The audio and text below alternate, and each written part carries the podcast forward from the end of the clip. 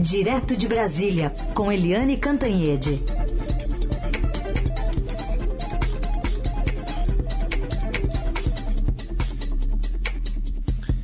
Oi, Eliane, bom dia.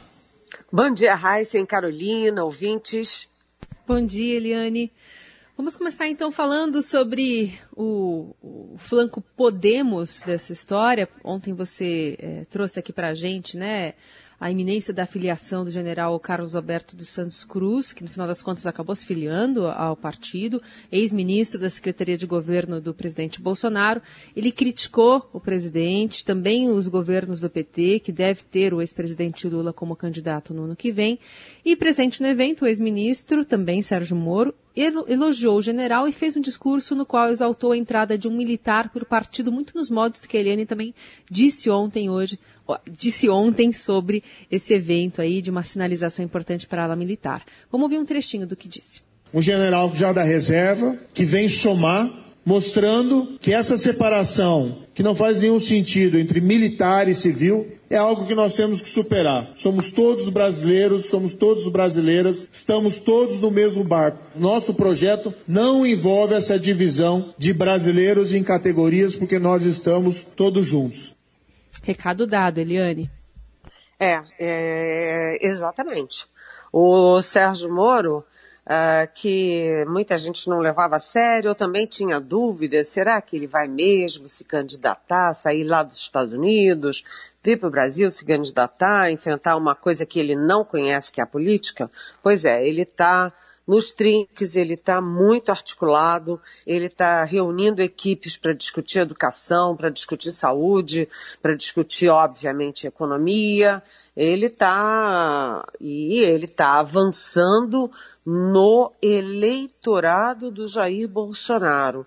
Na verdade, o Moro, se a gente olhar assim friamente, ele está se comportando hoje como o Bolsonaro de 2018, mas sem ser aquele falso Bolsonaro que o Bolsonaro construiu.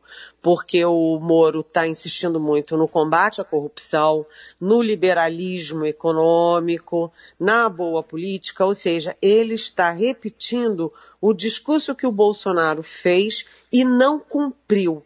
E com essa estratégia, o Moro avança também naqueles grupos, naqueles nichos que apoiaram o Bolsonaro. E aí eu cito particularmente o nicho militar, porque o, o Moro filiou ontem o general Santos Cruz, general de divisão da reserva Santos Cruz, quer dizer, é, um, é poderoso, né? Um general, ele está falando, é, o que ele fala ecoa na família militar. Eu não estou dizendo nem entre os militares, na família militar. E ontem mesmo o Moro já se reuniu com outro militar que também é general, o general Otávio do Rego Barros, que é um homem muito preparado, um homem lido, inteligente e que também foi da equipe do Bolsonaro no Planalto. Ele foi assessor de comunicação do Palácio do Planalto da presidência da República, saiu rompido com Bolsonaro e faz é, textos críticos, apesar de cuidadosos, mas críticos aqui no Correio Brasiliense em relação ao Bolsonaro. E aí o Moro ontem filia Santos Cruz, ou já depois, logo em seguida, se reúne com Rego Barros, ou seja, ele está sinalizando primeiro, que as forças, aquela ideia de que as forças armadas são um monobloco bolsonarista é uma ideia equivocada. E a gente sabe disso, né? O Bolsonaro teve que demitir a cúpula militar inteira, o ministro da Defesa, os comandantes do Exército, Marinha e Aeronáutica, ou seja, é, não é todo mundo que é bolsonarista, não. Não é mesmo. E, além disso, o Moro também, ele já anunciou o, o Afonso Celso Pastore, que é um liberal com preocupação social, com preocupação democrática para a equipe dele de economia, mas ele está cuidando de uma outra área muito importante da economia, que é a área da é, a área fiscal que o Bolsonaro não tem o menor prurido, né, de estourar o teto de gastos, de providenciar gastos e mais gastos e mais gastos sem se preocupar com as contas públicas, com é, a responsabilidade fiscal. E o Moro, então, ele sinaliza a preocupação com isso ao procurar o Gil Castelo Branco, que é um economista que dedicou a vida inteira, a carreira dele toda, à questão fiscal, à questão da responsabilidade com as contas públicas, porque isso não é só uma, vamos dizer assim, uma mania de economista. É, isso é importante para o país crescer e importante para que o Estado brasileiro cuide do essencial, inclusive das vidas das pessoas, das famílias mais pobres. Então o Moro vai avançando, o Moro surpreende. Primeiro se achava que ele não seria candidato, ele virou. Depois se achava que ele não ia decolar, ele decolou. E basicamente porque ele tem uma marca. A marca dele é o combate à corrupção, que é ainda um tema muito caro a grandes parcelas da sociedade brasileira. Portanto, ele vai ocupando um espaço de terceira via uh, numa eleição até agora polarizada entre o ex-presidente Lula de um lado e o presidente Jair Bolsonaro do outro. Bom, ainda sobre eh, esse assunto, a, a Juliana Teures está perguntando se você teve a oportunidade de perguntar ao Moro, para quem não sabe, não ouviu ontem, a Eliane tomou café da manhã lá é, e conversou com o Sérgio Moro. É, ela quis saber se você teve a oportunidade, se é sério ele usar a Ucrânia como exemplo de democracia.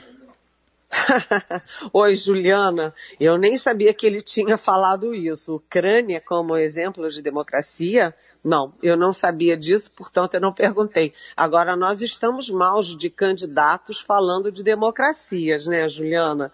Porque o presidente, é, o ex-presidente Lula consegue elogiar a Venezuela, Cuba, e agora ele vem comparar o Noruega da Nicarágua com a Angela Merkel da Alemanha. Se ela ficou 16 anos, por que, que o Noruega não pode ficar? Nor Noriega. Porque simplesmente alguém precisa dizer para o presidente Lula que a Angela Merkel, é, primeiro, ela vive num regime parlamentarista, o que permite sucessivas re, é, reeleições. Se a pessoa não vai bem, simplesmente cai. É diferente do regime presidencialista, em que reeleições em cima de reeleições são coisas chavistas lá da Venezuela. Segundo, porque a Angela Merkel nunca botou na cadeia é, 5, 10, 30, 50 ou 300 opositores, como Noriega faz sangrentamente na Nicarágua. O, o presidente Jair Bolsonaro elogia o, o é, Stroessner, né, que foi um ditador sanguinário é, no Paraguai, é, elogia o Pinochet, que foi um ditador sanguinário que matou milhares de pessoas no Chile. Então, agora, se o, o Moro está elogiando a Ucrânia como um bom exemplo de democracia, nós estamos maus nesse quesito democracia, né, Juliana? É, só registrar aqui, Helene, que o, a referência que a Juliana fez é um artigo né, que ele escreveu, mas na verdade ele falou sobre o judiciário da Ucrânia, né, que criou lá uma corte especializada em combate à corrupção, então foi nesse contexto aí. Ah, que bom que você explicou, porque como eu não tinha lido, não tinha visto, eu fiquei até surpresa. Muito bem. A gente está falando um pouco do cenário político aí, de todas essas movimentações, a partir até do lançamento né, da filiação de, de Sérgio Moro ao Podemos, e aí todo mundo acabou se movimentando um pouco aí em vários campos políticos. PSDB, que era para ter já um candidato, né, assumido ali pelo partido, parece que não vai ter nem no próximo domingo, quando essas prévias poderiam escolher o pré-candidato Tucano Planalto. Há apenas três dias do fim do prazo que ele mesmo estabeleceu, o presidente do partido, Bruno Araújo, admitiu que pode não tem como contar, na verdade, com um aplicativo estável para que os mais de 40 mil filiados inscritos escolham o, entre os governadores, né? João Dória, Eduardo Leite, o ex-prefeito de Manaus, Arthur Vigílio, e até a Polícia Federal pode entrar nessa história, Eliane. E mais um tempo sem definição, uma, um tempo perdido importante, né, para os tucanos. Olha, é, os tucanos estão bravos comigo, ficam reclamando que eu tô, aspas, batendo nos tucanos. Eu não estou batendo em ninguém e não estou apoiando ninguém, eu estou constatando fatos, não é, gente? E o fato é que as prévias, que seria uma, um momento de aglutinação, de debates, de consolidação de um candidato de unidade do PSDB, deu tudo errado. O fato é esse, né? É um vexame eles terem é, a incapacidade de fazer uma prévia, operacionalizar as prévias. E ontem o presidente nacional do PSDB, o Bruno Araújo, convocou uma coletiva no início da tarde, todo mundo pensando, bem, agora ele vai anunciar qual é a empresa, qual é a metodologia, qual é o prazo e agora vai estar tá tudo certo. E aí ele dá uma entrevista coletiva dizendo, meio gaguejante, dizendo, olha, pode ser, olha, pode não ser, talvez seja, ou seja, está tudo incerto no campo dos tucanos.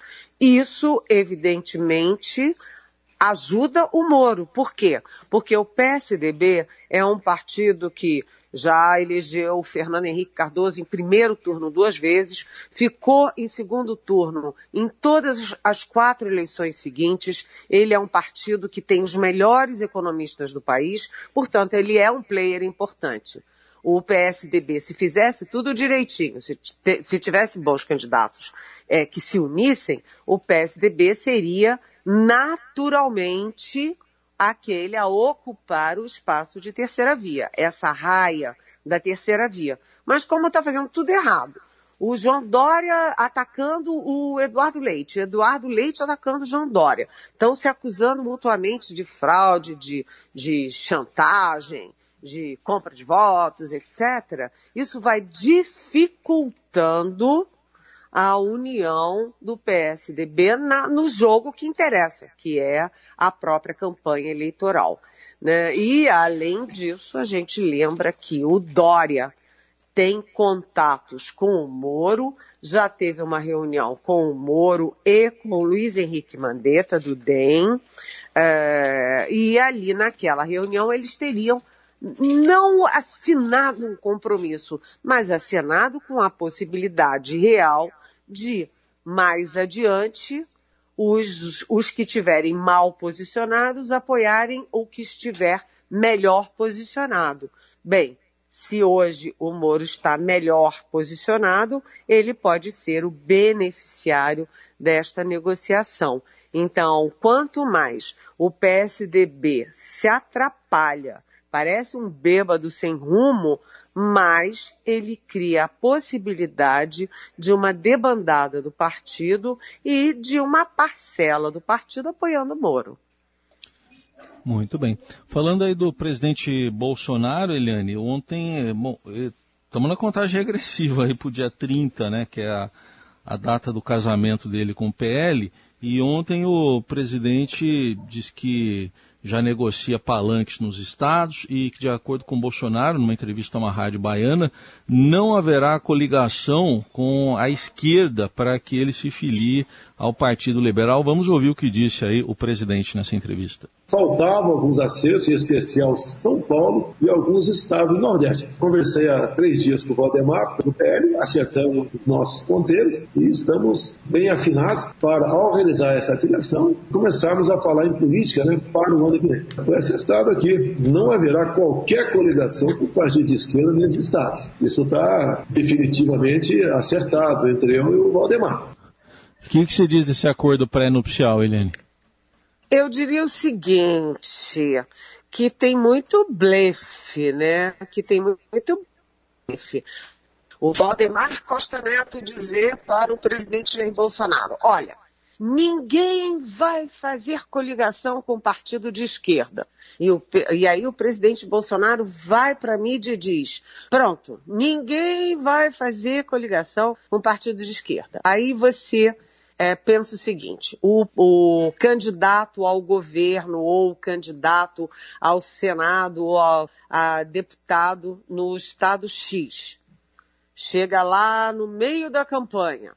O Bolsonaro não está muito bem, ele está ali claudicando. E o candidato de esquerda do Estado está indo super bem de vento em popa. Vocês acham mesmo que o PL em todos os estados vai cumprir o compromisso do Valdemar Costa Neto com Bolsonaro ou vai cumprir o que interessa a ele, ele próprio, o candidato. Portanto, isso é blefe, né? Isso é blá blá blá. Em política, os compromissos são maleáveis.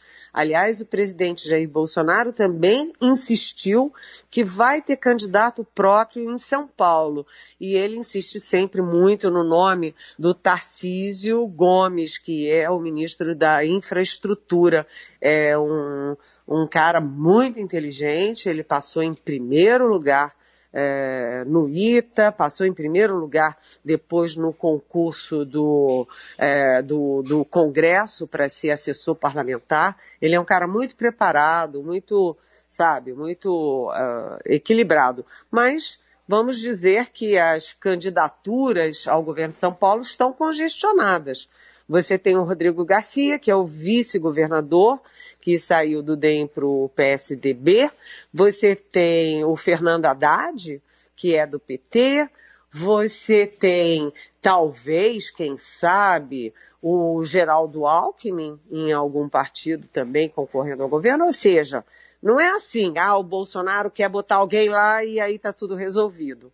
Né? Então, é, tem muito blefe, primeiro, e segundo, tem o Bolsonaro querendo mandar no PL.